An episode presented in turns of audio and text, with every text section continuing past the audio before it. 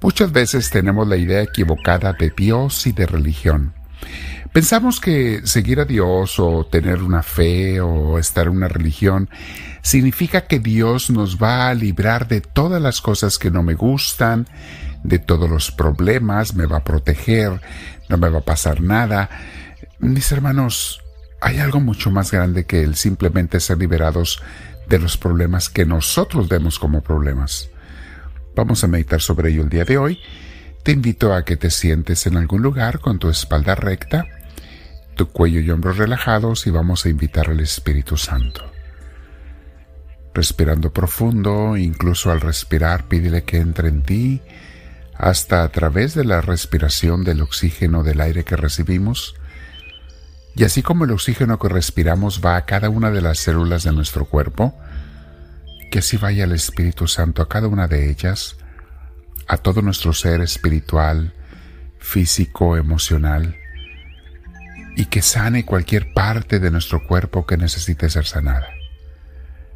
Bendito sea, Señor.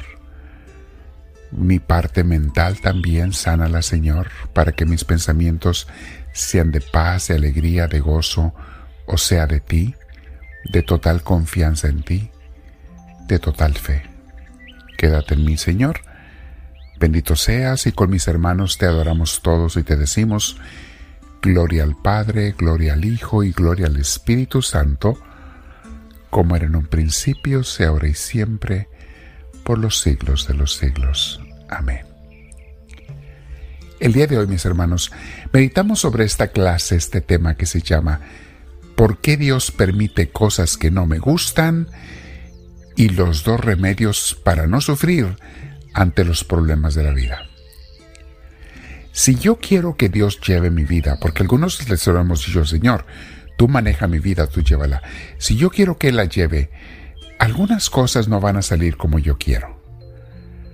Porque si todo sale y se hace como a mí me gusta, entonces las cosas se hacen a mi manera, no a la de Dios yo llevo mi vida, no la lleva Dios.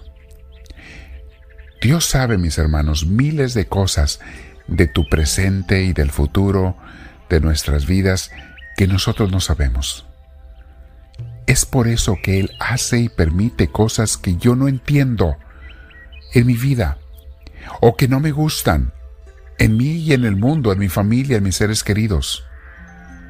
Lo mismo se aplica a todos los eventos que pasan a nivel mundial.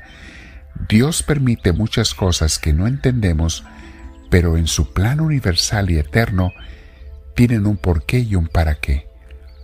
Y siempre tienen un final sumamente feliz para sus hijos y sus seguidores, pero tristemente un final muy doloroso para los que lo rechazan a Dios y se apartan de su plan. Ahora, ten en cuenta que muchos de los males que pasan en el mundo, me atrevo a pensar que la mayoría de los que nos atormentan no son voluntad de Dios, son nuestra desobediencia a Dios, son causa de ello. No es que Dios los quiera, es que nosotros los causamos. Ahora podemos entender un poco más por qué a veces hay enfermedades, tragedias, accidentes y hasta la muerte misma que nos va a llegar a todos nos tiene que llegar a todos. Pero los hijos de Dios se someten y se abandonan a Él.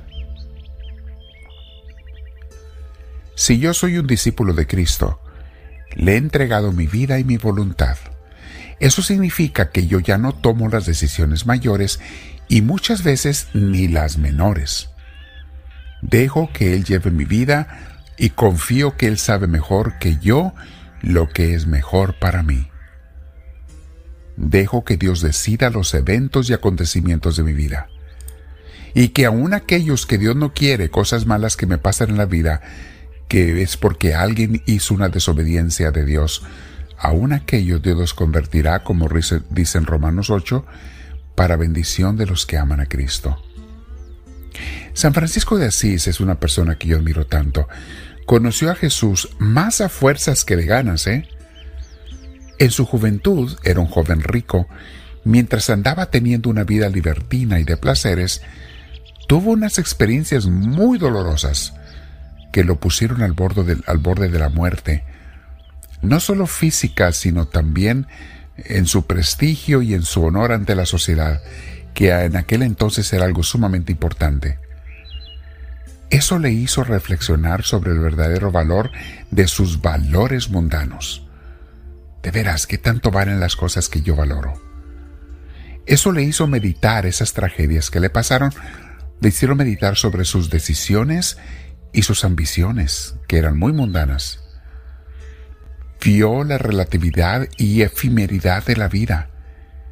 Vio cómo las cosas pasan muy rápido se dio cuenta de que todas las riquezas y los placeres del mundo sin Dios son paja, son basura que pasa y se muere pronto, o como dice San Pablo, son estiércol que termina apestando. Lo tenemos en Filipenses 3.8. Les recomiendo, mis hermanos, escuchar el curso que les grabamos eh, sobre la vida de San Francisco de Asís.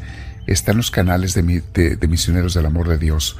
Busquen a Misioneros del Amor de Dios. Si no lo han hecho, suscríbanse en Facebook, en podcasts, Spotify, Apple Podcasts y demás. En YouTube lo encuentran también, mis hermanos. De hecho, están en YouTube con mayor orden, los pueden ver. Váyanse al playlist, a la lista del curso de San Francisco de Asís. El remedio, mis hermanos, para los discípulos de Cristo, para dejar de sufrir, es dos cosas. Sumisión y aceptación. Fíjate bien, si tú quieres que los problemas no te afecten o te deje de atormentar eso que te está atormentando, sumisión y aceptación. Sumisión a la voluntad de Dios, o sea, sométete a lo que Dios permita y quiera. Y aceptación de la voluntad de Dios. Una aceptación amorosa, ¿eh? no forzada, aunque al principio sea dolorosa. La oración de Jesús en el huerto de los olivos es la oración perfecta. Jesús estaba ante una pena muy, muy grande, la más grande de su vida, y una pena que ninguno de nosotros tendremos que sufrir. Le dijo al Padre, te pido, Padre, que apartes de mí esta cruz, este cáliz, pero que no se haga mi voluntad, sino la tuya. Y entonces Jesús quedó con dolor, pero con paz en los brazos de su Padre Celestial. Vean cómo Dios sabe mucho más que nosotros y por qué permite las cosas aunque no las entendamos. Primera de Corintios 1:25 nos dice San Pablo, la locura de Dios es más sabia que la sabiduría de los hombres. Y la debilidad de Dios es más fuerte que la fuerza de los hombres.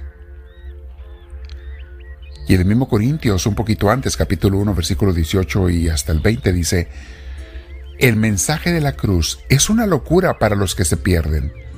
O sea, la gente que está condenada no entiende el porqué de la cruz que Dios permite. Sigue diciendo, en cambio, para los que se salvan, es decir, para nosotros, este mensaje es el poder de Dios. La cruz, mis hermanos, los sufrimientos de la vida, cuando son con Cristo, con Dios, son el poder de Dios en nuestras vidas. Y sigue diciendo, pues está escrito, destruiré la sabiduría de los sabios, frustraré la inteligencia de los inteligentes. ¿Dónde está el sabio? ¿Dónde el erudito? ¿Dónde el filósofo de esta época? ¿No ha convertido Dios en locura la sabiduría de este mundo? Palabra Dios. Ese último verso, mis hermanos, ¿cómo se aplica a la situación que estamos viviendo en tanto libertinaje, donde la gente quiere hacer lo que le da la gana, cambiar las cosas, el orden de Dios como lo creó? Quieren hacer lo que cada quien le da la gana. Dice, ¿no ha convertido Dios en locura la disque sabiduría? Yo le pongo el disque, la disque sabiduría de este mundo. Quédate platicando con Dios, mi hermana, mi hermano, sobre este tema. ¿Por qué Dios permite cosas que no me gustan? Bueno, decídete. ¿Quieres que Dios lleve tu vida o no? Háblame, Señor, que tu siervo te escucha.